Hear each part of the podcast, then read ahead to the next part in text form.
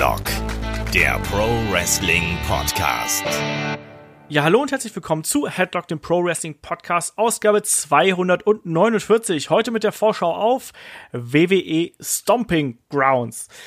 Mein Name ist Olaf Bleich, ich bin euer Host und bei mir der ist heute in guter alter Tradition der Ulrich Steppberger von der M-Games. Wunderschönen guten Tag. Guten Tag. So, der nächste WWE Pay-Per-View steht auf dem Plan und was folgt auf Super Showdown? Natürlich Stomping Grounds mit meiner Meinung nach dem geilsten Logo aller Zeiten. Es ist ein Stiefel, Ulrich. Ja, es ist konsequent. Es ist Wort, ich meine, wenigstens äh, namensgetreu. Ähm, irgendwo, es ist total banal und irgendwie hohl, aber ich meine, das kann man ja alles toppen. Ich sehe Great Balls of Fire. Das stimmt, aber ich weiß nicht, ob ich das nicht noch äh, furchtbarer fand. Ich musste bei dem Logo, musste ich an diese Simpsons-Folge denken in Australien, wo doch da äh, Bart gestiefelt werden sollte. Weißt du, mit diesem großen Stiefel sollte er doch getreten werden. Vielleicht passiert das ja hier auch, man weiß es nicht. Ja, ich meine, der Curbstomp, ha, was für eine subtile Andeutung, aber ist banal und doof, aber es, wie gesagt, ich, es hat wenigstens einen gewissen Bezug noch irgendwo. Mein Great Balls of Fire war einfach, vor 50 Jahren gab es ein Lied. Ja, wir haben rein zufällig die Lizenz an Lied gekauft, deswegen müssen wir das jetzt verwenden. Ja, es, es gibt ein bisschen Bezug, aber trotzdem fühlt sich äh, dieser Event dann doch irgendwie sehr eingeschoben und beliebig an und irgendwie so ein bisschen wie das Wiedergekäute, äh, was bei Super Showdown übrig geblieben ist. Also wie ist hier deine Motivation vor dem Event? Schwach, weil einfach zu viel jetzt auf einmal war. Wir hatten äh, was war vom Super Showdown schon wieder? Äh, Takeover war davor? Ja, okay, Take davor. ist natürlich jetzt wieder was anderes. Takeover, Takeover separat finde ich ja grundsätzlich sehr gut, weil das einfach für sich alleine prima stehen kann und man äh, nicht hinten nach noch mit dem, mit dem schlechteren Pay-Per-View äh, gedoppelpackt wird. Aber dadurch ist das Ganze, fühlt sich jetzt natürlich an, innerhalb von drei oder vier Wochen sind es, glaube ich, drei, drei Sachen. Und die Super Showdown war halt, äh, ich fand es direkt beim Anschauen eigentlich gar nicht so schlimm bis auf den Schluss natürlich. äh, aber irgendwo im Rückblick wird es immer, immer lästiger, vor allem nachdem sich herausgestellt hat, dass wir jetzt quasi eine Halbwiederholung davon hier bei Stomping Grounds bekommen, was dadurch irgendwo den Charme ein bisschen reduziert, sage ich jetzt mal. Ja, so ist es dann eben auch. Man hat so ein bisschen die, das Gefühl, dass das wirklich noch mal so das übrig gebliebene wird dann hier noch mal ausgepackt wir haben es gesagt, Super Showdown war für mich eine extrem blutleere Veranstaltung. Also es war eben von den Matches her, da hat ganz, ganz vieles gefehlt und selbst sowas wie ein vermeintlich gutes Match wie Dolph Ziggler gegen Kofi Kingston hat der nicht abgeliefert. Ich hoffe, dass das jetzt ein bisschen besser wird, dass die da ein bisschen mit mehr Feuer zur Sache gehen und dass da ein bisschen mehr bei rauskommt, weil WWE hat was gut zu machen. Also man sieht es an den Quoten, man sieht es an der Stimmung da ist momentan nicht alles gut, um es mal vorsichtig nee, auszudrücken. Ja. Also ich bin, ich bin relativ überzeugt, dass bei Stomping Grounds äh, die Stimmung im Publikum besser sein wird als beim Showdown. Das ist ja auch wirklich schwierig. Das, da gibt es dann wenigstens überhaupt Leute, die irgendeinen Lärm machen. Genau das, ja. Also da bin ich auch äh, ganz äh, fest von ausgegangen, dass es da lauter sein wird. Aber schauen wir mal, ne? Ansonsten äh, starten wir hier gleich mal durch mit der Vorschau. Ihr wisst natürlich, äh, wenn ihr uns hier mögt, schaut auf Patreon, auf Steady vorbei. Ähm, ich habe, was ich auch schon lange nicht mehr gemacht habe, wenn ihr ein wunderschönes, schmuckes Shirt haben möchtet, schaut gerne bei unseren äh, Freunden von SL Wrestling vorbei. Da gibt's Shirts, Pullis und all sowas. Ähm, leider keine Wasserpistolen mit Headlock äh, drauf, aber vielleicht kommt das noch. Ja, auf jeden Fall, wir nehmen den Podcast hier am äh, Donnerstagabend auf und äh, zum jetzigen Zeitpunkt ist noch keine Kickoff-Show angekündigt. Also eine Kickoff-Show gibt's auf jeden Fall, aber noch keine Matches dafür. Und ich würde mal sagen, wir gehen einfach mal so, weiß ich nicht, vorsichtig davon aus, dass eventuell wieder das Cruiserweight Championship Match äh, in die Kickoff-Show rutschen könnte und fangen damit einfach an. Also, oder ich frage dich erstmal, was glaubst du, sehen wir hier in der Kickoff-Show? Ja, also entweder das oder ich habe hier schon fabuliert New Day gegen Owens und Zane, wo Olaf meint, die sind zu prominent dafür. Das ist nicht falsch, aber ich glaube, die waren alle auch schon mal in den Pre-Shows, gell? Also zumindest New Day war sicher auch schon mal. Äh, also New Day minus Kofi natürlich, weil der hat ja anderweitig zu tun. Ähm, aber es wäre naheliegend, dass, äh, dass die Cruiserweights wieder vorgeschoben werden. Die waren, glaube ich, zweimal bisher auf der Main Show, oder? Eben beim Super Showdown und irgendwann Survivor Series, kann es sein? Und sicher hat das, das ja. Super Showdown-Match nicht dazu beigetragen, äh, dass man die Cruiserweights in die Hauptshow stecken muss. Das war auch das denkbar ungünstigste dafür, meiner Meinung nach. Aber gut, ist halt so. Also das ist ein guter Kandidat dafür und das wird sicher nicht das schlechteste Match des Tages sein. Ja, lass mal so ein bisschen durchgehen hier. Wir haben äh, Cruiserweight Title Match stehen dann äh, Tony Nies, der Champion, Akira Tosawa und Drew Gulak. Äh, drei absolut talentierte Leute. Es gab ein ähm, Number One Contender Match zwischen Drew Gulak, Umberto Carrillo, äh, Lorcan und Tosawa. Das endet damit genau mit einem Double Pin zwischen äh, Gulak und Tosawa und deswegen hat man die drei dann hier quasi alles zusammengepackt. Macht ja auch irgendwo Sinn. Ähm, ich frage dich jetzt mal, wer, wer ist hier dein Favorit und äh, wie stehst du hier zu den drei Leuten da im Ring? Ich finde sie alle interessant. Auf, sie sind angenehm unterschiedlich. Sie haben auch eine Ausstrahlung, was man einem Alaya Dawadi leider nicht unbedingt zugestehen kann, meiner Meinung ja. nach. Ähm, ich finde Tony Nies jetzt nicht den, den prickelsten Champion. Einfach, der hat schon was, aber da im Verhältnis zu einem Buddy Murphy etwa oder sogar einem Cedric Alexander, irgendwo ist er nicht so, wie soll ich sagen, nicht, hat er nicht die große Präsenz für mich. Ein Akira Tosawa finde ich interessant, ist halt der ist, glaube ich, in seiner Rolle da ganz zufrieden, was er macht. Der hat scheinbar, also vielleicht ist auch ein bisschen genügsamer wie jetzt ein Hideo Itami, der ja jetzt in Japan wieder die große Nummer wird.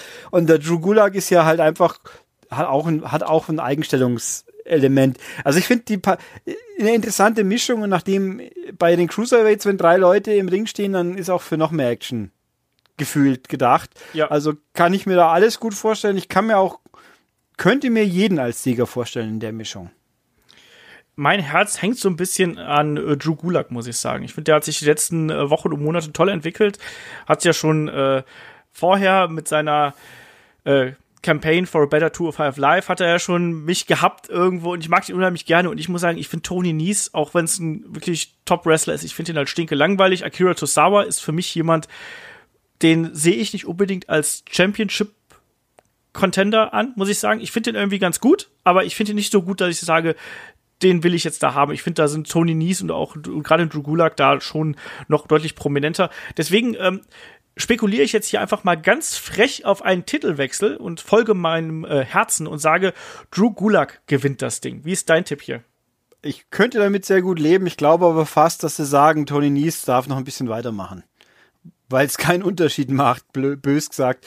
Ich glaube, das bleibt dann so, aber ich finde auch Gulag hatten noch nie gehabt. Ich meine, Tosawa war ja mal kurzzeitig auch irgendwann mal, doch, war doch schon mal, gell? Ja. Ja. Also ich könnte mit allen leben. Ich glaube, dass es wie Nies bleibt, aber Gulag wäre eigentlich schon, dem würde ich es auch gönnen, ja. Ja, schauen wir mal. Also ich glaube, das wird auf jeden Fall, wie immer eigentlich bei dem, äh, bei den Cruiserweights, das wird auf jeden Fall ein gutes Match werden, unterhaltsames Match werden, aber ähm, ich glaube auch, dass das so ein bisschen im Schatten stehen wird, weil machen wir uns da nichts vor, das wird wieder so ein schönes Ding werden, aber die Leute wird es relativ wenig interessieren, so gnadenlos das ist. Aber ich freue mich trotzdem, wenn Drew Gulak das Ding hier gewinnt. Machen wir weiter mit dem Match um die WWE SmackDown Tag Team Championship zwischen äh, den Tag Team Champions ähm, Daniel Bryan und Rowan und Heavy Machinery. Wie gefallen dir eigentlich diese Pappgürtel, die äh, YOLO County Tag Team Championships? Wie, wie hat dir diese Geschichte gefallen hier um äh, Heavy Machinery? Heavy Machinery an sich, ich, ich wäre mit denen nicht so ganz warm. Also okay. ich weiß nicht, diese, wir sind irgendwie Prolls und ein bisschen doof quasi ähm, Variante und äh, wenn, wenn wir neben den Iconics sehen, die fühlen sich sichtlich unwohl und das nehme ich ihnen ab. Also, dass es nicht nur gespielt ist, dass die nicht so ganz happy sind, neben diesen dicken, schwitzenden Männern zu stehen, die so prollig sind. äh, ich weiß nicht, ich finde, äh, ich meine, äh, eigentlich kurios auch, dass von den ganzen Call-Ups von NXT, die jetzt tatsächlich eine gewisse Rolle spielen. Warum? Die haben ja bei NXT eigentlich keine große Rolle gespielt. Vielleicht, vielleicht genau deshalb.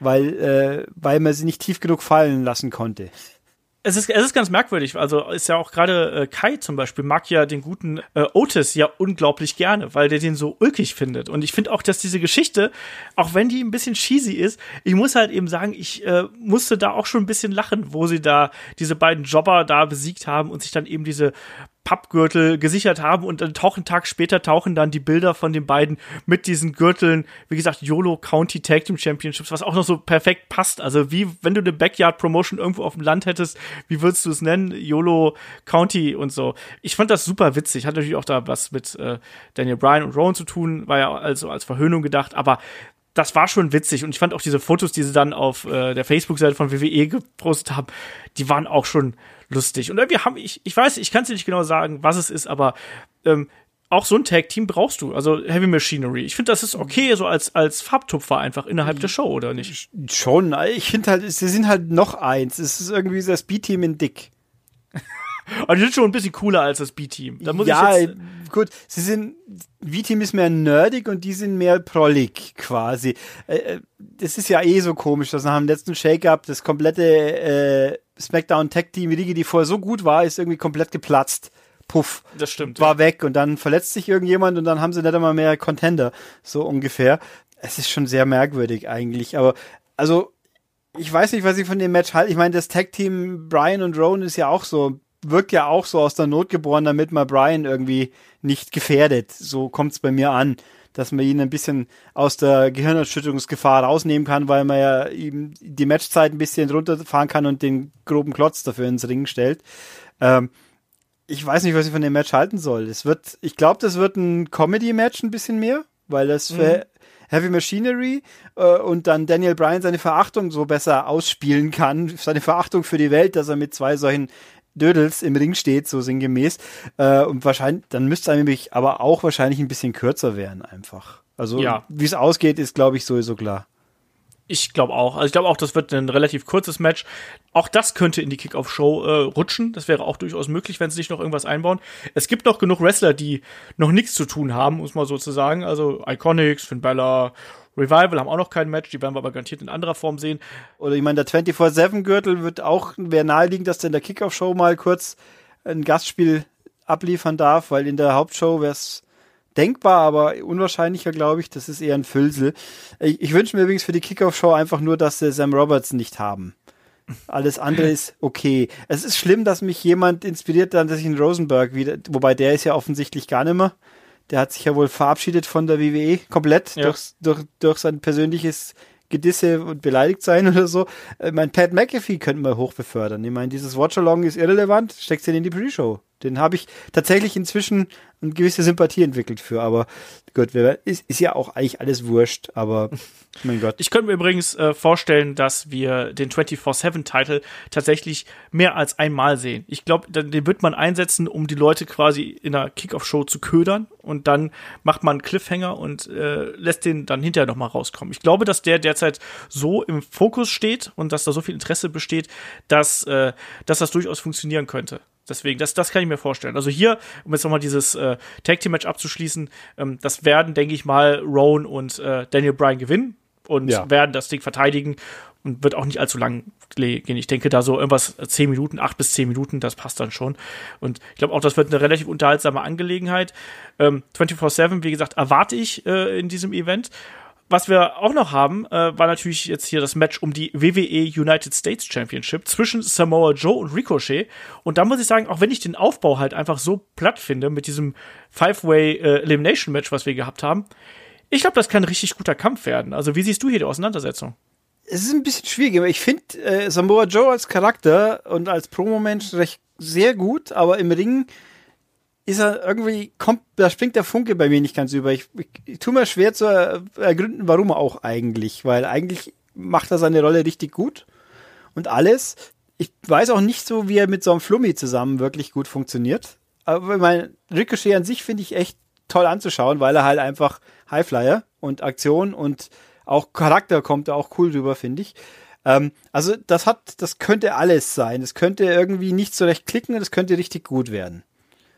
Aber ja. ich tue mir sehr schwer, eine Prognose zu stellen, was ja wirklich funktioniert. Dass das jetzt eher so spontan einfach so, ach, wir brauchen jetzt jemand, damit äh, das Match läuft, macht, wenn so eine Paarung dabei rauskommt, dann möchte ich mich nicht drüber beschweren. Also ich glaube, dass es ein gutes Match werden wird. Vorausgesetzt natürlich, die beiden bekommen genug Zeit, aber ein Samoa Joe ist doch immer in der Lage, gerade gegen so leichte, äh, kleinere Gegner, da auch wirklich ein gutes Match abzuliefern. Die können hier eine typische äh, Smallman, Bigman Geschichte erzählen. Also sprich der, der mutige, schnelle Herausforderer Ricochet gegen den brutalen Zerstörer Samoa Joe. Ich glaube, wenn, wenn, wenn da Esprit hinter ist und wenn die Crowd Bock hat und auch da, wenn es jetzt nicht nur sechs Minuten dauert, sondern wirklich ein bisschen Feuer dahinter ist, dann ist das für mich was, was hier wirklich jetzt mehr sein kann als einfach nur eine weitere Titelverteidigung oder einfach so ein Match. Ich fände auch Ricochet als US-Champion, fände ich auch nicht schlecht. Ich würde ihn aber hier noch gerne, äh, wie soll man sagen, ein glorreiche, eine glorreiche Niederlage irgendwie äh, davon ziehen lassen, weil ich finde, wenn der jetzt unglücklich verliert, vielleicht auch ein bisschen unfair oder sonst irgendwas oder ein bisschen doof, weißt du, so, ah, er ist zu riskant gewesen, Samoa Joe ist ausgewichen und hat ihn danach eingerollt oder sonst irgendwas, das, davon kann auch ein Ricochet profitieren. Und vor allem kann das auch dafür sorgen, dass eben ein Samoa Joe nochmal in seine Position gefestigt wird und beide können davon irgendwie was haben. So, das ist so meine, meine Hoffnung und ich glaube hier an der Titelverteidigung. Was denkst du? Ich denke auch, dass das ein bisschen äh, schnell werde, jetzt schon wieder wegzuwechseln. Ich meine, gut, durch die Geschichten mit Rey Mysterio ist ja jetzt der Titel eh ein bisschen im Kuddelmuddel hin und her gegangen. Das stimmt. Ähm, ich denke auch, dass Joe jetzt ein bisschen noch, warum, dass es jetzt nicht gleich beim ersten Aufeinandertreffen sein muss. Das kann man auch ein bisschen noch rausziehen, weil es ist ja frisch und dann, warum soll man es ändern gleich? Also, außer natürlich, das Match ist nicht gut, dann, aber, aber dann können sie es immer noch beim nächsten Mal machen. Aber nö, das, das äh, klingt für mich auch nachvollziehbar. Ricochet muss nicht jetzt gleich gewinnen, aber ist, wenn er dann doch gewinnt, wird, ist auch keiner traurig, glaube ich. Aber auch wenn es so bleibt, wie es jetzt ist, können wir mit, ich glaube, wir können mit beiden Ausgängen gut leben. Genau, ja. Also man muss ja auch dazu sagen, Extreme Rules steht ja auch schon wieder vor der Tür. Das ist ja schon am 14. Juli, das heißt, da sind dann auch nur äh, drei Wochen, wenn ich mir jetzt nicht komplett irre, dazwischen. Ähm, das wird ein Event sein, wo, wo es ein bisschen härter zur Sache geht, wo dann häufiger Stipulations eingesetzt werden. Und ich glaube, wenn man das hier, das hier könnte ein Match sein, das, das zieht man noch. Dann gewinnt Joe vielleicht auch durch Einsatz von irgendwas. Ähm, und daraus entwickelt sich dann eine Fehde. Deswegen, ich könnte mir vorstellen, dass man hier was mehr draus macht, als dass jetzt nur so ein One-Shot ist.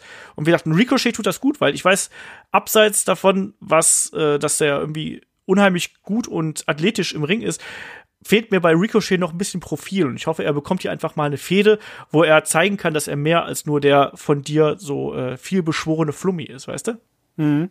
Ich meine, er hat ja auch schon viel gezeigt. Es ist äh, aber halt bei NXT im Endeffekt. Ähm, ja, aber auch da, da, da hat mir, mir fehlt der Charakter. Weißt du, das ist das, was mir da fehlt, dass der, dass der ein geiler Wrestler ist und dass der jeden Stil gehen kann. Das weiß ich, das sieht man ja auch. Aber mir fehlt halt noch so ein bisschen, was motiviert den? Warum ist der hier und, und so? Also, dass der ein bisschen Tiefe bekommt. Ja.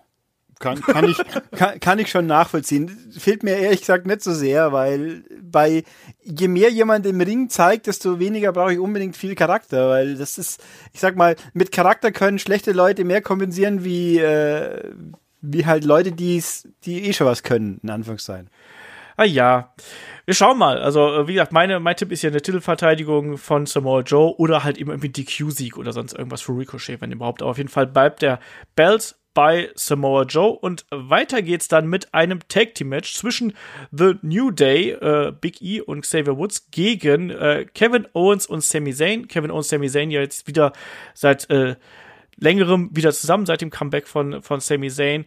Ähm, haben sich auch so ein bisschen mit Baron Corbin da zusammengetan, einfach weil, warum eigentlich? Weil es böse Jungs sind und deswegen, äh, ja, diese ganze Fehde mit, mit äh, Kofi gegen Kevin Owens, die gab es ja auch schon. Entsprechend, es ist ein loser Aufbau, hier ist da. Ich glaube auch, dass das ein gutes Match werden wird, aber so richtig on fire bin ich dafür nicht. Wie ist das bei dir? Es ist Beschäftigungstherapie. Gefühlt. Es ist, äh, ja, also ich finde irgendwie bei Kevin Owens und Sami Zayn hat man immer den Eindruck, wenn, wenn, wenn sie es nicht gegeneinander stellen können, dann fällt ihnen nicht so ganz ein, was sie machen sollen und dann, ach, dann tun wir sie zusammen. Weil äh, ich fand irgendwo die, die Rolle von Sami Zayn so als ihr habt mich nicht verdient, ihr, ihr Banausen, äh, die fand ich interessant. Und Kevin Owens, der Faceturn, der war irgendwie, weiß nicht, aus der Not geboren eigentlich. Und dann hat, oder irgendwie komisch halt. Und jetzt, oh, jetzt sind sie doch wieder zusammen und spielen aber eigentlich keine Rolle, weil sie ja doch irgendwie, äh, ja, eigentlich vermöbelt werden noch im Endeffekt. Äh, es, es, es wirkt für mich so last minute beliebig. Ach, wir haben erst neun Match, acht Matches und wir brauchen noch ein neuntes ein bisschen. Also ich meine, New Day, ich fände ganz okay, wenn man New Day jetzt mal ein bisschen hätten wir auch ein bisschen pausieren können, während Kofi seinen Single Run hat oder halt so als Supporter. Aber wieso muss man sie jetzt die anderen zwei auch wieder noch im, im, im Ring haben? Ich weiß nicht, es lässt mich so kalt. Ich würde ich würd mir gerne wünschen, dass sich gerade Sami Zayn auch ein bisschen mehr äh, bekommt Kevin mhm. Owens hat ja immerhin mal einen Universal-Title ran gehabt und alles. Und, und natürlich die Freundschaft mit Chris Jericho und so. Also hat er genug Momente schon gehabt. Äh, und ich gönne ihm ja auch was weiteres, aber jetzt hier so als, wir sind jetzt halt doch ein Team aus irgendeinem Grund, wahrscheinlich weil es nicht genug andere Teams.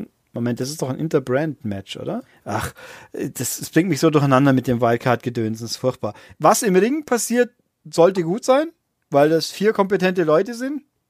Aber irgendwo fehlt mir ein bisschen der Grund und der Wunsch, da zuschauen zu wollen, weil ist halt einfach da. Nö. Ja, wie gesagt, ich erwarte da auch ein, ein gutes, flott geführtes Tag-Team-Match. Aber trotzdem, man hat so ein bisschen das Gefühl, wie du schon richtig gesagt hast, die wurden jetzt einfach auf die Karte geworfen, weil ja, die haben so lose Verbindungen und dann können sie doch noch mal. Also mir fehlt da auch so ein bisschen äh, die Geschichte dahinter. Ähm, andererseits hoffe ich einfach, dass ein gutes Match dabei rauskommt. Also so, das sind alles Leute, die ich mag. Das sind alles Leute, die was im Ring anstellen können.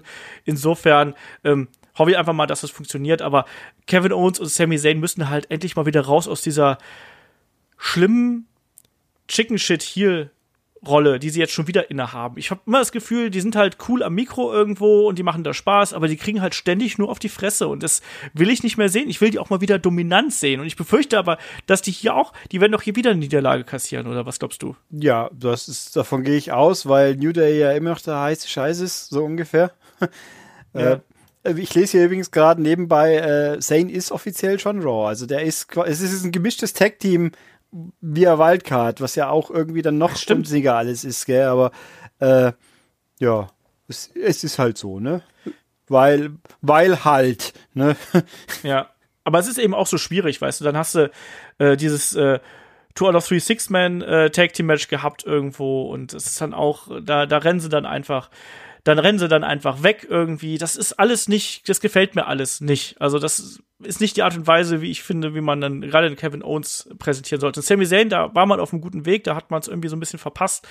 Schade. Ähm, also mein Tipp ist hier auf jeden Fall New Day gewinnen das Ding, einfach weil sie das äh, etabliertere Tag-Team sind und weil man, glaube ich, gerade so ein bisschen diese New Day-Kuh so ein bisschen melken möchte, ist so mein Eindruck. Was ist hier dein Tipp? Ja, das, das ist traurig, wenn man sagt, noch ein bisschen, die werden seit drei Jahren gemolken, um Gottes Willen. Ich kann, also ich finde New Day im Ring ganz äh, wirklich immer eigentlich gut, aber das Außenrum, ich kann es nicht mehr. Also mir, mir gehen die Catchphrases und die Pancakes und der ganze Scheiß so auf den, auf die Nüsse. Ich will sie einfach nicht mehr haben momentan. Ich meine, äh, ja, muss ich halt so sagen. Es ist, ich habe gegen alle drei nichts. Ich gönne Ko also Kofi ganz besonders, dass er jetzt mal im Rampenlicht stehen kann. Ich finde auch sehr gut, dass das, dass sie trotzdem eine Einheit bleiben und nicht irgendwie äh, Stress geteasert wird, weil jetzt der eine gerade Champion ist und sie ihn voll unterstützen. Das ist prima, warum nicht? Ist doch super. Ja. Das, also es ist erfrischend, dass es das dann nicht gleich Stress gibt. Ähm, aber ein bisschen weniger. Ich meine, ja, mal gucken, wie Big E jetzt so drauf ist, wenn er ein bisschen mehr, mehr Rolle spielt, jetzt, weil der doch letzten Endes länger verletzt war, aber ja, schauen wir mal. Also auch hier immerhin, ich meine, der Trost ist, es wird ein ordentliches Match werden wohl, auch wenn es halt völlig un, un, inspiriert, uninspiriert und irrelevant, un, un, unrelevant und irrespiriert, jawohl. Ja. also ja, es ist halt ein Match, damit man auf wie, wie lange ist das Ding angesetzt? Drei Stunden wahrscheinlich, damit wir bitte überziehen können am Schluss, ja. Ja, genau so. Wobei den Super Showdown haben sie auch kürzer gemacht. Der wäre, glaube ich, auf jeden Fall kürzer geworden, unabhängig davon, dass sich Goldberg umbringen wollte oder nicht. Ja, aber also ich meine, drei Stunden 50 haben da ja äh, waren, locker ausgereicht. Waren mehr als genug, aber sie hatten noch Luft nach oben. Uh. Das stimmt, da ist immer Luft nach oben. Ähm, Luft nach oben ist meiner Meinung nach, äh, nach auch äh, bei der äh, Fehde zwischen Becky Lynch und Lacey Evans. Wir haben die Geschichte ja schon irgendwie bei Money in the Bank gehabt. Da hat, äh, äh, hat Becky Lynch natürlich ein bisschen ja, auf eine unglückliche Art und Weise gewonnen, um es mal so blöd auszudrücken. Wir erinnern uns an diese Geschichte mit dem äh, Schoolboy und dann dem Disarmher und dann dem Referee, der irgendwie nicht zählt und solche Geschichten. Also ganz merkwürdig. Und dass dann diese Fehde mit Lacey Evans ähm, auch noch weitergeht und jetzt so weiter durchgezogen wird, wir haben im Vorfeld schon vermutet, dass das Becky Lynch nicht so gut tun könnte, weil Lacey Evans einfach noch nicht so etabliert ist.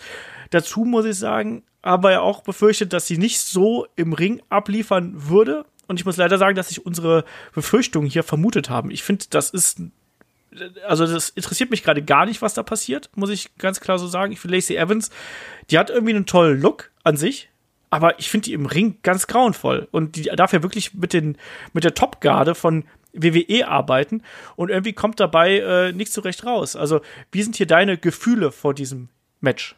Ähm, dass ich auch Lacey Evans äh, ist so der Klassiker, wieso ist die jetzt schon im Main Roaster? Die hat doch bei NXT noch gar nichts wirklich äh, bewegt, in Anführungszeichen. Die ist hochbefördert wegen dem Look, äh, weil man, eine Charlotte reicht nicht, man braucht eine zweite. Äh, die hat halt an einigen Stellen ein bisschen weniger und dafür an der anderen ein bisschen, bisschen mehr Look. und weniger Talent, leider, wie es aussieht, ja wohl auch. Äh, hat, äh, ich finde auch überhaupt das Rebranding. Lacey Evans, der erste Anlauf war ja so die, die Army Mom, so ungefähr. Ja. Fand ich ehrlich gesagt auch ein bisschen besser. Dieses, ich bin die einzige Lady und dann dieses monatelange sinnfreie, ich komme rein, drehe um gehe wieder hinaus, das hat ihr nicht, ich meine, für mein Empfinden hat das dem Charakter null gut getan. Es, es hat eigentlich überhaupt nichts gebracht, außer, hä, WTF, so ungefähr. Ja. Und jetzt ist sie irgendwo so, warum hat die eigentlich ein Titelmatch? Was hat die da zu suchen? Ich meine, unabhängig vom Talent, gefühlt auch einfach die Positionierung, die ist halt, weil sie blond ist. So ungefähr. Und Vince mag blonde, sexy blonde Frauen. So ist ja so der, das gängige Klischee und irgendwie wird das hier ja schön bestätigt, gefühlt. Ähm, ja, also da, ich wüsste jetzt auch, ich muss jetzt, müsste jetzt lügen, wenn mir sehr viel einfällt, wen ich Becky gegen wen ich sie sonst setzen täte, aber dann hätten wir, eigentlich hätten wir genauso gut eine Dana Brooke stecken können, das wäre ungefähr ähnlich gut oder schlecht. Und die gibt's halt schon länger. Ja, also mein Problem ist einfach, dass bis jetzt diese Fehde noch überhaupt nicht gezündet hat. Also das, ja. das ist sowas. Und Becky Lynch kommt quasi vom, vom größten Sieg ihrer Karriere und da kommt dann irgendwie nichts bei raus, um es mal so gnadenlos äh, zu sagen. Also ich habe jetzt das Gefühl, dass sie extrem schnell abkühlt. Also diesen, dieses, äh, auch da wieder das Feuer, was, was du irgendwie nach, nach WrestleMania und auch im Vorfeld von WrestleMania gehabt hast, wo Leute gesagt haben, so ja, die wollen wir jetzt. Ich finde, das erlischt sehr, sehr schnell. Und das ist auch mit ein Grund, äh, oder diese Fehde ist mit ein Grund für diese ganze Problematik. Und das ist eben ein Problem, wie ich jetzt mal sagen würde. Ich überlege gerade, gegen wen man Becky Lynch hätte als nächstes stellen können, müssen, sollen, tun. Äh, ich meine, gegen Charlotte, das ist ja durch. Was sich auch anbietet, weil ja bei SmackDown auch irgendjemand sein muss. Es müsste jemand sein, der auch als Charakter oder halt sich äh, artikulieren kann und eine Wirkung hat. Also eine Alexa Bliss wäre da denkbar, weil die ja, und was auch immer sie für eine Rolle im Ring spielt, die hätte sich als, als Charakter gleichwertig erwiesen, als, als würdiger Gegner in der Präsentation, sage ich jetzt mal. Vielleicht, vielleicht eine äh, Sascha Banks, wenn da nicht andere Probleme offensichtlich das verhindern würden. Aber sonst fällt mir jetzt auch nicht allzu viel ein. Aber natürlich so ein Frischling, der eigentlich nicht, nicht einer Becky Lynch würdig ist, in Anführungszeichen, weil dem Superstar, The Man, kriegt jetzt da irgend so eine Modepuppe quasi hingestellt. Ja. Das ist schwierig. Also das, das zieht beide, es, das befördert sie nicht nach oben, das befördert Lacey Evans nicht nach oben im Ansehen, sondern zieht Becky Lynch runter ein Stück weit. Das ist tatsächlich so, das stimmt. Aber man sieht hier eben mal wieder, wie, wie dünn das äh, Damenroster besetzt ist, nachdem ja einige, einige ausgefallen sind. Ähm, fehlt ja schon viel. Ich meine, Ronda ist nicht mehr da, äh, ne, ne Nia Jax ist nicht mehr da. Ja, die wäre, ähm, oh, äh, gut, ich meine, die Ruby hätte Riot. eine Rolle gespielt, aber wäre natürlich furchtbar. Ist Ruby Riot ist verletzt, gell? Ja. Ruby Riot ist verletzt, genau. Also genauso wie Nia Jax ja auch. Also und auch da, auch die, die fehlen irgendwie. Also Aber ich meine, es gibt Leute, ich könnte mir, die auch alle bei SmackDown rumhängen. Ich meine, beide Kabuki Warriors wird, wären eine sehr viel interessantere Paarung, unabhängig, ja, aber die sind jetzt natürlich verbraten als Tag-Team gerade. Äh, ich könnte mir auch als Extremfall eine Carmella, weil die wenigstens eine Figur darstellt. Die ist natürlich wrestle-technisch, wobei die hat sich verbessert, da kann man nichts sagen, glaube ich. Äh, aber ja. Ist, ist natürlich auch von der Wertigkeit her ein bisschen schwierig, aber aber wäre auch gegangen, hätte eher gewirkt, finde ich. Also es ist halt schon, und eine Nikki Cross wäre natürlich interessant, aber die haben sie jetzt natürlich auch anderweitig verbunden. Also die könnte zumindest liefern. Äh, die hat halt als Charakter irgendwie so äh, eine komische Rolle genau. gerade auch. Aber ja, ist schwierig. Also ich glaube, viel erwarten können wir von dem Match nicht. Wahrscheinlich ist dann eh, also ich tippe mal am ersten eine Interference von irgendjemand auch noch. Ja, schauen wir mal, wie sich das entwickelt. Auf jeden Fall ist die Fede jetzt nicht gerade dafür prädestiniert, dass das hier äh, eine der beiden Persönlichkeiten hier voranbringt. Und ich bleib dabei eigentlich, also Becky muss das Ding hier gewinnen. Ja. Und dann auf eine bessere Fede hoffen. Ja, wo, wo auch immer die herkommen soll. Ich, ja, schwierig. Vom Himmel. Ja, Naomi, hey. Ja. Ja, keine Ahnung. Aber schauen wir einfach mal, was sich daraus entwickelt. Meine, meine äh, Ansprüche an dieses Match sind äh, dürftig, sage ich das einfach mal. Ja. Ähm, weiter geht es mit dem Steel Cage Match um die WWE Championship zwischen Champion Kofi Kingston und Dolph Ziggler. Auch das Match hatten wir natürlich schon bei äh, Super Showdown, da ohne Steel Cage, aber auch mit äh, wenig Emotion. Jetzt geht das ganze Ding weiter. Wir haben diese Eifersuchtsgeschichte hier von Dolph Ziggler, ne? It should have been me, it should have been me. Grundsätzlich gar nicht so verkehrt. Ähm, Cage Match kann okay werden. Ich hoffe einfach, dass das jetzt hier besser zusammenspielt, als das beim letzten Event der Fall gewesen ist. Weil das war wirklich traurig, weil die beiden können ja was. Also da muss man jetzt ja kein Prophet für sein. Das sind ja beides gute Leute. Da muss aber einfach jetzt auch mal ein bisschen was kommen, oder? Ja, äh, wobei ich habe ja irgendwie, wie war das? Kofi und Dolph haben zusammen schon 487.000 Mal im Ring gestanden, so ungefähr. Also eigentlich müssten die sich auswendig kennen und können. Äh, äh, ich finde auch tatsächlich, ich finde Dolph sein aktuelle Einstieg und auch die, die Motivation und die Promos echt, echt gelungen. Ich finde, da, da wirkt er wieder fast ein bisschen frisch, was schon bei einem Dolph Stickler viel sagt. Wenn man das schafft, den irgendwie ein bisschen frisch wirken zu lassen. Äh, also ich finde, das finde ich, die Voraussetzung finde ich gar nicht schlecht. Es, und ich fand auch, das äh, Showdown-Match war okay. Es hat auch sehr gelitten unter der Umgebung. Ich kann mir schon vorstellen, dass es auch hier wieder, das könnte wirklich sauber gut werden oder es könnte auch relativ blub, bläh, Durchschnitt. Also ja. schlecht glaube ich nicht. Dazu sind beide Leute einfach zu kompetent. Aber es könnte einfach ein bisschen emotionsarm werden, wenn wir Pech haben. Ja. Gucken wir mal, wie das Ding hier wird. Also grundsätzlich, ähm, Sea-Cage-Matches können funktionieren, können auch nicht funktionieren. Ich hoffe einfach, dass das hier wirklich dann eine spannende Geschichte wird, die die beiden hier erzählen. Ich will da sehen, wie die beiden da oben rauf rumklettern. Ich will, dass sie sich da runterreißen und gerade im Dolph Ziggler ist ja jemand, der kann ja verkaufen bis zum geht nicht mehr. Ne? Und ich hoffe, dass er auch einfach hier wieder ein bisschen äh, Gas gibt oder beide Gas geben und dann einfach zeigen, was sie können, weil das können die ja. Ne? Und ich hoffe auch, dass das, dass das äh, keine, kein Steel Cage werden wird, wo der Pin erlaubt ist, sondern dass das so ein Escape-Ding wird. Weißt du, dass die wirklich dann abhauen müssen aus dem Käfig und es da keine Geschichte im Ring gibt. Ich will keine, äh, was wir ja auch schon mal, keinen Rope Break im Ring haben, sondern ich will ein richtig schön hart geführtes Steel Cage Match. Wahrscheinlich werde ich enttäuscht. Mal schauen, wie, äh, wie, das, wie das dann wird. Aber grundsätzlich sollte das hier eine, eine gute Auseinandersetzung werden. Und auch hier erwarte ich mir eigentlich eine Titelverteidigung, weil Kofi Kingston sollte das Ding noch ein bisschen halten und Dolph Ziggler sehe ich eben nicht als, ich sehe den gar nicht als Championship-Contender. Nee, der ist ja auch Füller gewesen für Kevin Owens, war es doch, glaube ich, oder? Also die gängige Weisheit sagt, der ist äh, kurzfristig aktiviert worden, weil Kevin Owens nicht nach Saudi-Arabien wollte. Ja. Also das ist ja auch, klingt glaubwürdig, denkbar. Und dass er hier halt jetzt mal so kurz seine, sein, so quasi seine Zwischenrunde hier wieder dreht, bevor er wieder seine Stand-up-Comedy macht und dann natürlich nicht gewinnt. Also, äh, um auch hier gleich das voraus, äh, wo ich anderweitig schon mal angemerkt habe, ich der, der Weg zu Roman Reigns führt über Kofi Kingston und Shane McMahon, also muss Kofi Kingston ja erstmal gewinnen. Damit er dann gegen Shane verlieren kann, damit dann Roman aber zu, bei SummerSlam uns retten darf und der Held wird. Ja, das Weiß ich nicht. Nee, das hoffe ich einfach mal nicht. Ja, ich sage nicht, dass ich es möchte, aber das klingt für mich durchaus als denkbare Variante. Dann das Kofi-Band-Experiment, das ja äh, viel gut Moment war, aber jetzt er ist jetzt auch nicht so, dass jetzt die Leute aus dem Fenster springen, dass Kofi Kingston Champion ist. Ich meine, alle mögen ihn, aber, aber äh, die ganz große Enthusiasmuswelle hat es jetzt auch nicht äh, ent, entfacht, letzten Endes. Ähm, und dann, ja, muss man den Weg zu Roman Roman gegen Kofi geht nicht, weil Kofi ist zu sympathisch, also muss man zwischen den Shane McMahon, Nye hängen, weil so, so massiv wie der gepusht wird, kann es ja eigentlich nur zum Titelgewinn führen. Das wäre ziemlich äh, furchtbar, sage ich Das wäre traurig, ja. aber ja, ich meine, der fehlt ihm halt noch, der Belt, oder? Hat er den schon mal gehabt? Hat er noch nicht gehabt. Ja, dann wird's Zeit. Nee. Ah, das wäre, das wäre, das wäre ziemlich schlimm. Also schauen wir einfach mal, was, was dabei rauskommt. Äh, die Gerüchte, dass Shane McMahon äh, ja Champion werden würde, die geistern ja schon seit längerem durchs Internet. Best of the world. Ich hoffe es einfach mal nicht. Ja, unmöglich, für unmöglich halte ich derzeit nichts mehr. Also von daher, äh, alles gut. Äh, machen wir weiter. Wir haben noch das Match um die WWE SmackDown Women's Championship zwischen Bailey und Alexa Bliss. Auch da wieder.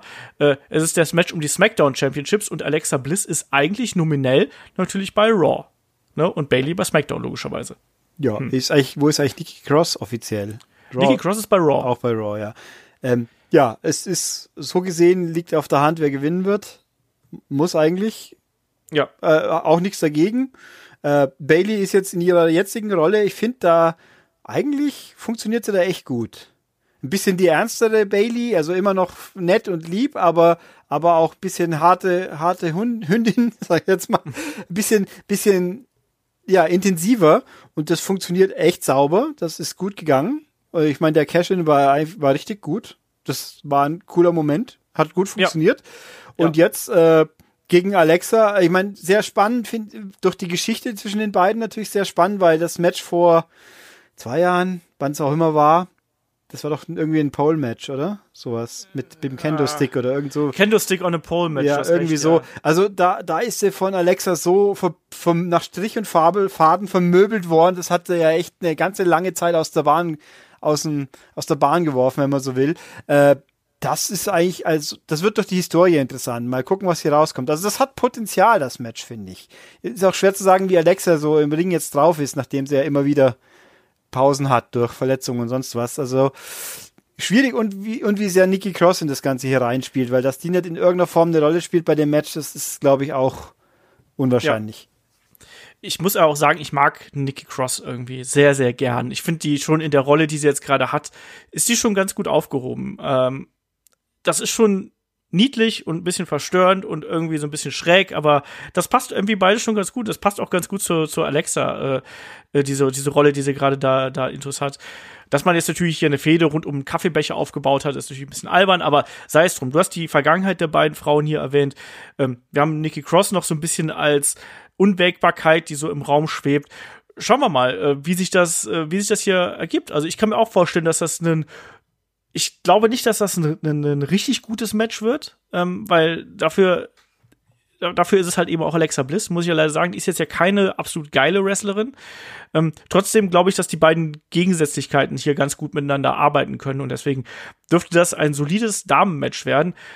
Aber auch hier wieder, ich rechne wieder mit Titelverteidigung. Ja, absolut, weil es macht ja keinen Sinn, dass dann beide Frauentitel im gleichen Brand sind. Also das, das, das, das alleine ich meine, es ist ja nicht unmöglich, dass sie es wirklich mal machen, einfach so Edge Badge, aber es, es klingt halt einfach so un, unwahrscheinlich. Und ich meine, Bailey hat ja äh, genug Gegner alleine, ich meine, alleine über Charlotte ist jemand da, mit dem es geht. Auch Carmella eiert ja auch immer rum. Die funktioniert auch. Also, äh, wen haben sie über Liv Morgan, oder? Ist die nicht gerade bei SmackDown? Theoretisch. Theoretisch, ja, ja glaube ich schon. Ähm, also das, da ist genug da und Alexa hat dann mit, könnte mit eben mit Becky Lynch eine Idee. Ich finde übrigens, Alexa ist so ein Prototyp von einer kompetenten Person im Ring, die massiv von ihrem Auftreten natürlich profitiert, weil die als Charakter ist sie natürlich super. Da, ich glaube, da ja. gibt's ja nichts zu streiten drüber. Und die kann halt, die ist im Ring jetzt nicht die Granate, aber sie ist gut genug, dass es das Gesamtpaket sehr wirkt. Ja, also sie absolut. ist handwerklich ordentlich genug, dass sie davon profitiert, äh, dass sie eben beide Komponenten zusammen, das Ganze zusammen mehr ist als beide Komponenten. So. Ja. Faseln. Genau das. jo.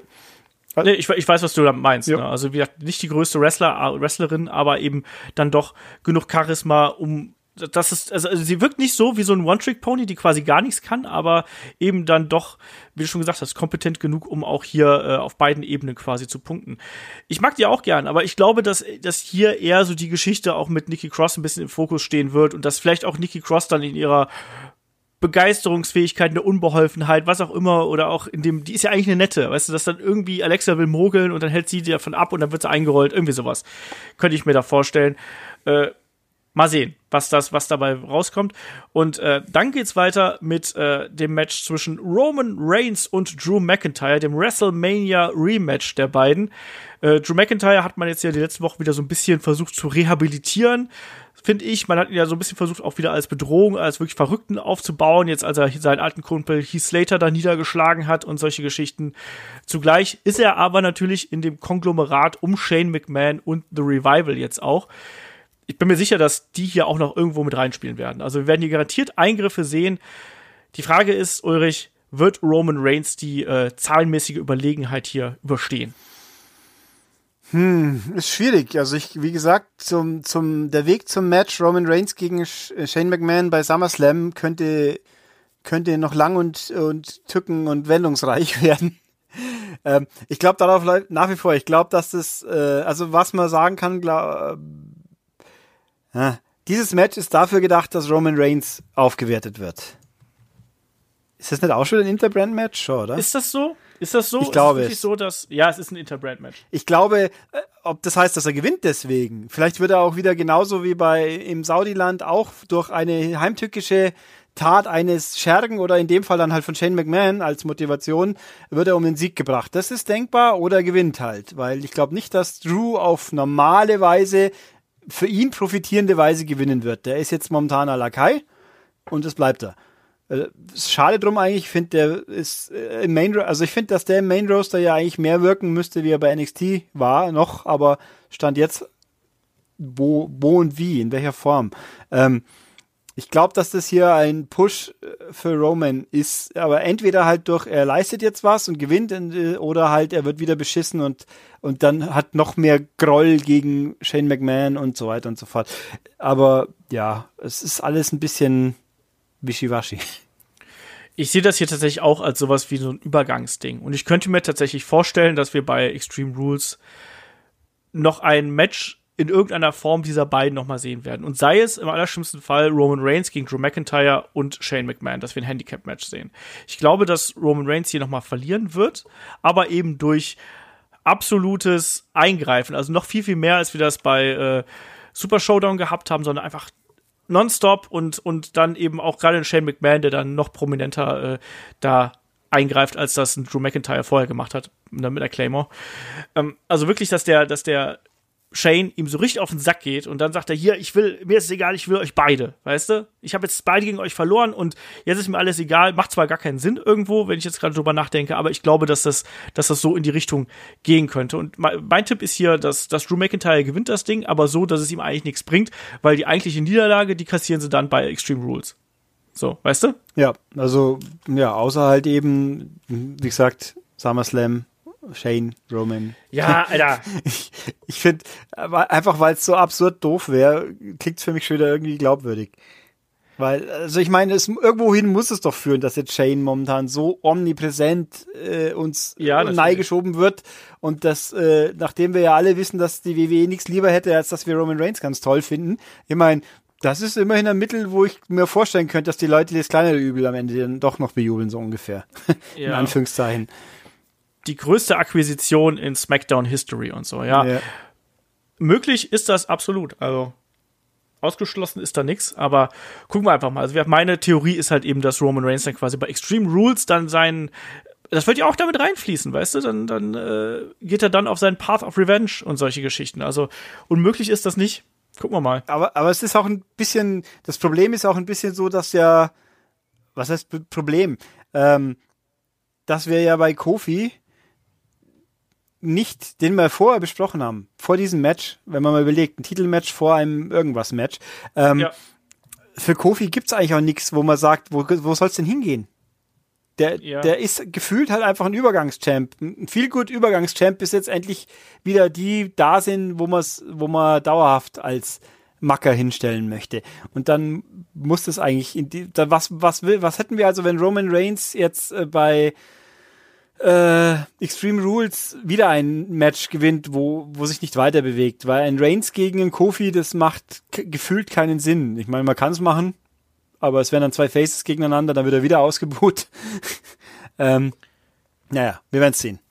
Ja, gucken wir mal. Aber ja, also mein, bei, das Problem bei Kofi ist einfach, dass er auch von der Persönlichkeit her so extrem stagniert. Also ähm, da passiert nicht viel und dadurch äh, verliert man auch so ein bisschen das Interesse an ihm. Und wie du schon sagst, er fühlt sich eben an wie ein Übergangschamp. Er hat jetzt einen geilen Moment bei WrestleMania bekommen und jetzt wartet man eigentlich nur darauf, dass er wieder quasi dahin zurück kann, wo er hergekommen ist. Und das ist dann in die Midcard, vielleicht in die Upper Midcard, weil so wirklich wie ein totaler Main-Eventer fühlt er sich dann eben im Augenblick dann doch nicht so an. Ich habe auch nicht das Gefühl, dass man ihn für längere Zeit, außer als ein halbes Jahr, wirklich dann so als, als Top-Babyface da äh, einsetzen wird. Gucken wir mal. Äh, ja, und dann gibt's noch den, äh, den großen Main-Event, wenn es der Main-Event wird. Äh, Seth Rollins, der amtierende äh, WWE Universal Champion, gegen Baron Corbin. Und natürlich gibt's hier einen Special Referee und wir wissen es nicht, was der Special Referee sein wird.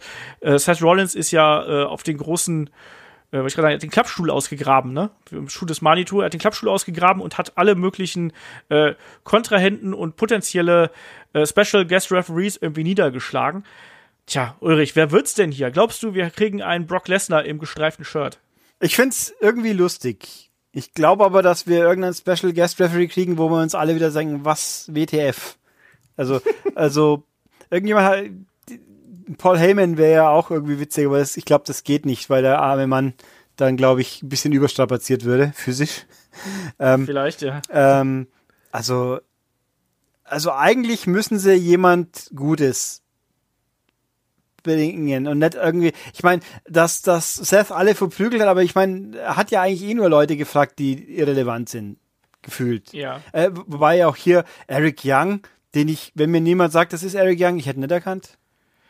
Ich muss auch sagen, mir war auch diese, hey, wir sind ja Kumpels und Freunde, und da schlägt er ihn nieder. Das war ja jetzt ja auch irgendwie so wie aus dem Himmel nichts. Ich wusste gar nicht, dass die beiden in irgendeiner Art und Weise jemals eine Verbindung miteinander gehabt ja, hätten. Ja, aber so. auch eben Eric Young, jetzt ist er glatt rasiert, jetzt erkenne ich ihn gar nicht mehr so ungefähr.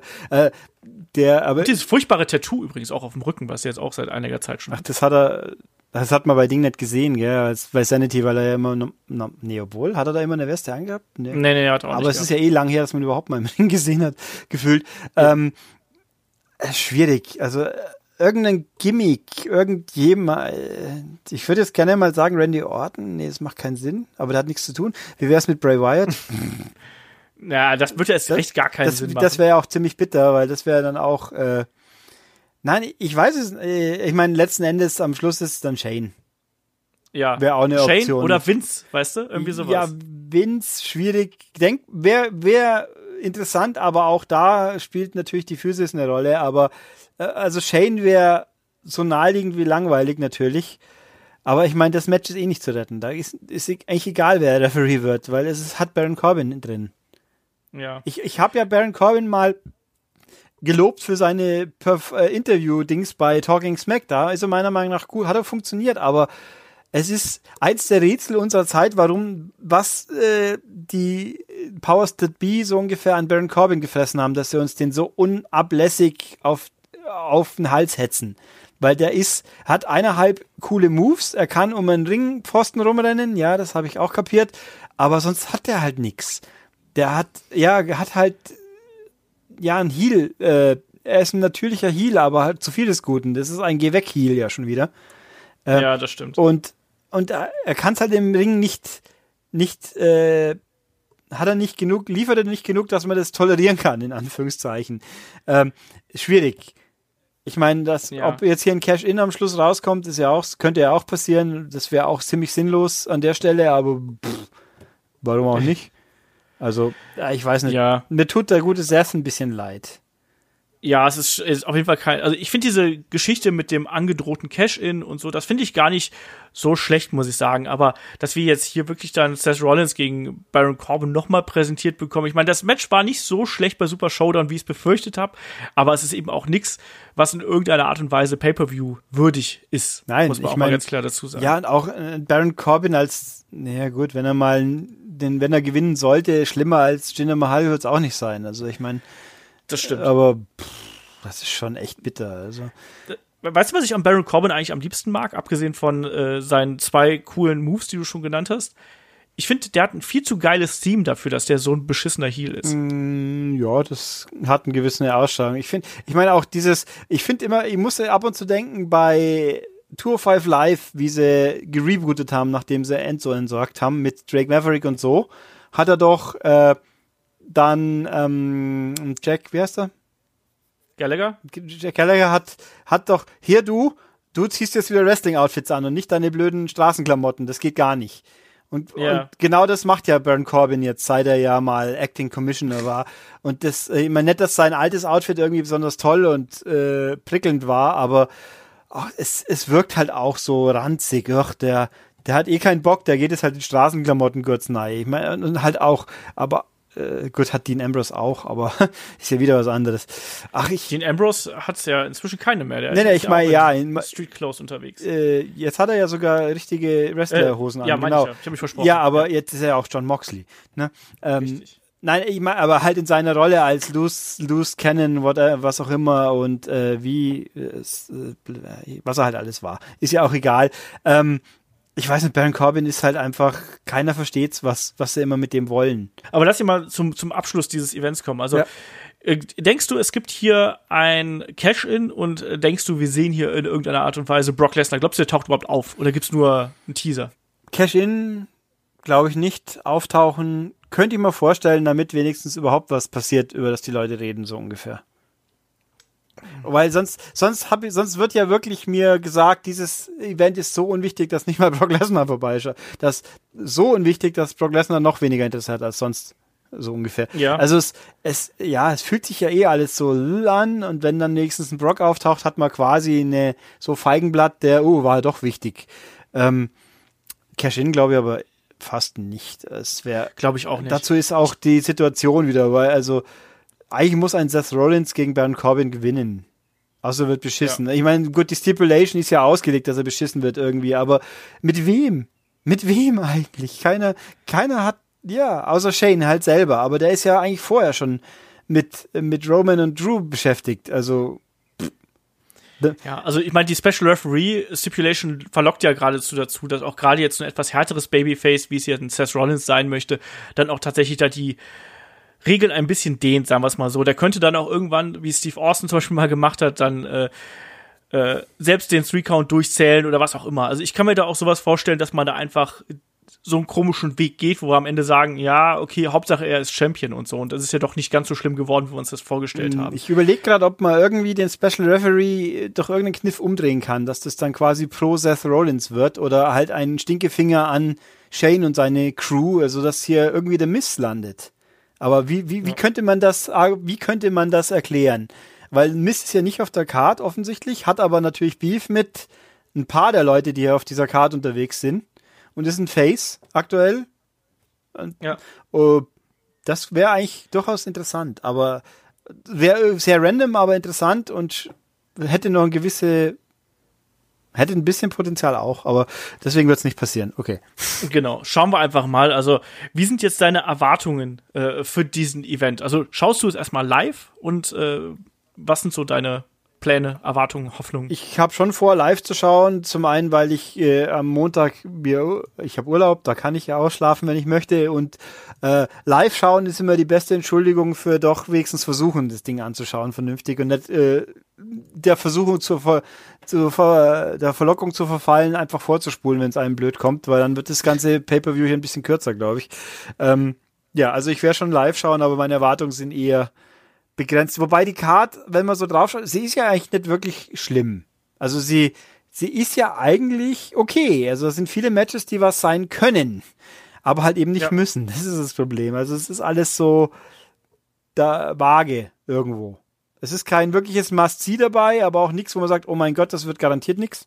Naja, ich meine, so wrestlerisch ist das ja alles okay, was da ja. auch in letzter Zeit gezeigt worden ist. Das ist halt eben das Problem. Aber da ist eben auch kein Match dabei, wo du jetzt sagst, so, ja, das, das ist für mich ein Seller. Und das, ja. das ist eben so. Das ist so ein, das ist so ein Mitläufer, weißt du? Das, das ist, das, das könnte auch einfach ein Network-Special sein. Und dann würdest du vielleicht sagen, ja, finde ich okay, wenn ich das gratis für mein Abo mit dazu bekomme. So als Pay-Per-View, auch gerade zwischen Extreme Rules und Super Showdown, fühlt sich irgendwie einfach sehr, sehr flach und unbedeutend an, weil man irgendwie eh das Gefühl hat, das ist, also im Endeffekt ist es ja fast schon eine bessere, so eine Art zusammengefasste Raw Smackdown Woche, so, ja, so ein bisschen, ne? Da ich, ich, läuft so ein bisschen was draus hinaus und dann gucken wir einfach mal, äh, was da passiert. Man könnte auch sagen, das wäre jetzt ein, vielleicht ein gutes Begleitmaterial bei einem Rumble, wo dann noch das Highlight kommt, nämlich der Rumble. Das wäre auch. Ja, mit ein, zwei Matches weniger oder sonst was. Ja, ja, irgendwie sowas. Aber, aber mehr dann eben auch nicht. Und dann, dann könntest du auch vielleicht besser mit, äh, mit Baron Corbin gegen Seth Rollins leben. Das finde ich irgendwie auch als, auch als Titelmatch ist es einfach viel zu flach. Da, da, da, das fehlt eben. Das fühlt sich an wie ein Weekly. Ne, und da, deswegen ist es auch kein Wunder, das gab es ja auch im Vorfeld, äh, dass hier sich die Tickets so beschissen verkaufen. Das wundert mich überhaupt nicht. Ich würde zu der Card auch, bei der Card auch keine, kein Ticket kaufen. Also gut, für 20 Dollar und dann kriege ich zwei, würde ich es machen, aber jetzt nicht zu den normalen Vorverkaufspreisen. Ja, also, ja. wie dem auch sei, es ist nicht gerade der idealste äh, Event. Ich werde mir das natürlich dann wie immer am nächsten Tag anschauen. Äh, schön am Montag in aller Ruhe. Ich hoffe, da ich, finde ich ein bisschen Zeit. Das passt dann auch. Und äh, ja, wir werden mal sehen. Wir machen hier auf jeden Fall dann nächste Woche auch die Review zu äh, WWE Stomping Grounds, aber vor allem haben wir natürlich jetzt am Sonntag auch äh, den großen ja, das große Jubiläum, die 250 steht an. Und falls ihr euch gefragt habt, warum vielleicht Ulrichs und meine Stimme schon so ein bisschen abgenutzt geklungen haben heute. Wir sind heute schon ein bisschen ausgelaugt, ja. es ist ein bisschen witzig, weil normalerweise denkt man so, ja, komm, machst du, machst Fragen-Podcast, das ist cool und das geht auch garantiert so ganz locker flockig von der Hand. Und wir haben schon vor, im Vorfeld gesagt, so wir splitten das in, äh, in zwei Gruppen quasi. Also eine Gruppe sind dann Shaggy, Ulrich und ich und die andere Gruppe sind Kai, David und Chris. Und wir machen das irgendwie so getrennt voneinander, damit wir alle Leute im Podcast haben, ähm, aber halt eben nicht das komplette Chaos aus sechs Personen. Ja, und dann haben wir gerade aufgenommen und wir haben, glaube ich, jetzt wir haben, glaube ich, knapp drei Stunden für die Aufnahme gebraucht, so mit, mit hin und her und so ein bisschen. Also äh, freut euch da auf jeden Fall auf äh, sehr, sehr viel Headlock am Wochenende. Wir haben nicht damit gerechnet, dass es so viel wird. Ich weiß, dass zum jetzigen Zeitpunkt, wo ich hier spreche, die anderen übrigens auch noch aufnehmen. Die sind, haben auch überzogen, deutlich. Also wir haben die Sache ein bisschen unterschätzt. Wir haben eure äh, Energie beim Fragestellen ein bisschen unterschätzt und ich bin sehr gespannt, äh, was ihr dazu sagt, was da am Ende bei rausgekommen ist. Also freut euch auf jeden Fall auf die 250 in der einen oder anderen Form. Die erscheint dann natürlich am Sonntag. Und in dem Sinne sage ich Ulrich, äh, Dankeschön, dass du mal wieder dabei warst hier. Immer gerne. Und äh, wir hören uns dann zur nächsten Ausgabe. Mach's gut, bis dahin. Tschüss. Tschüss.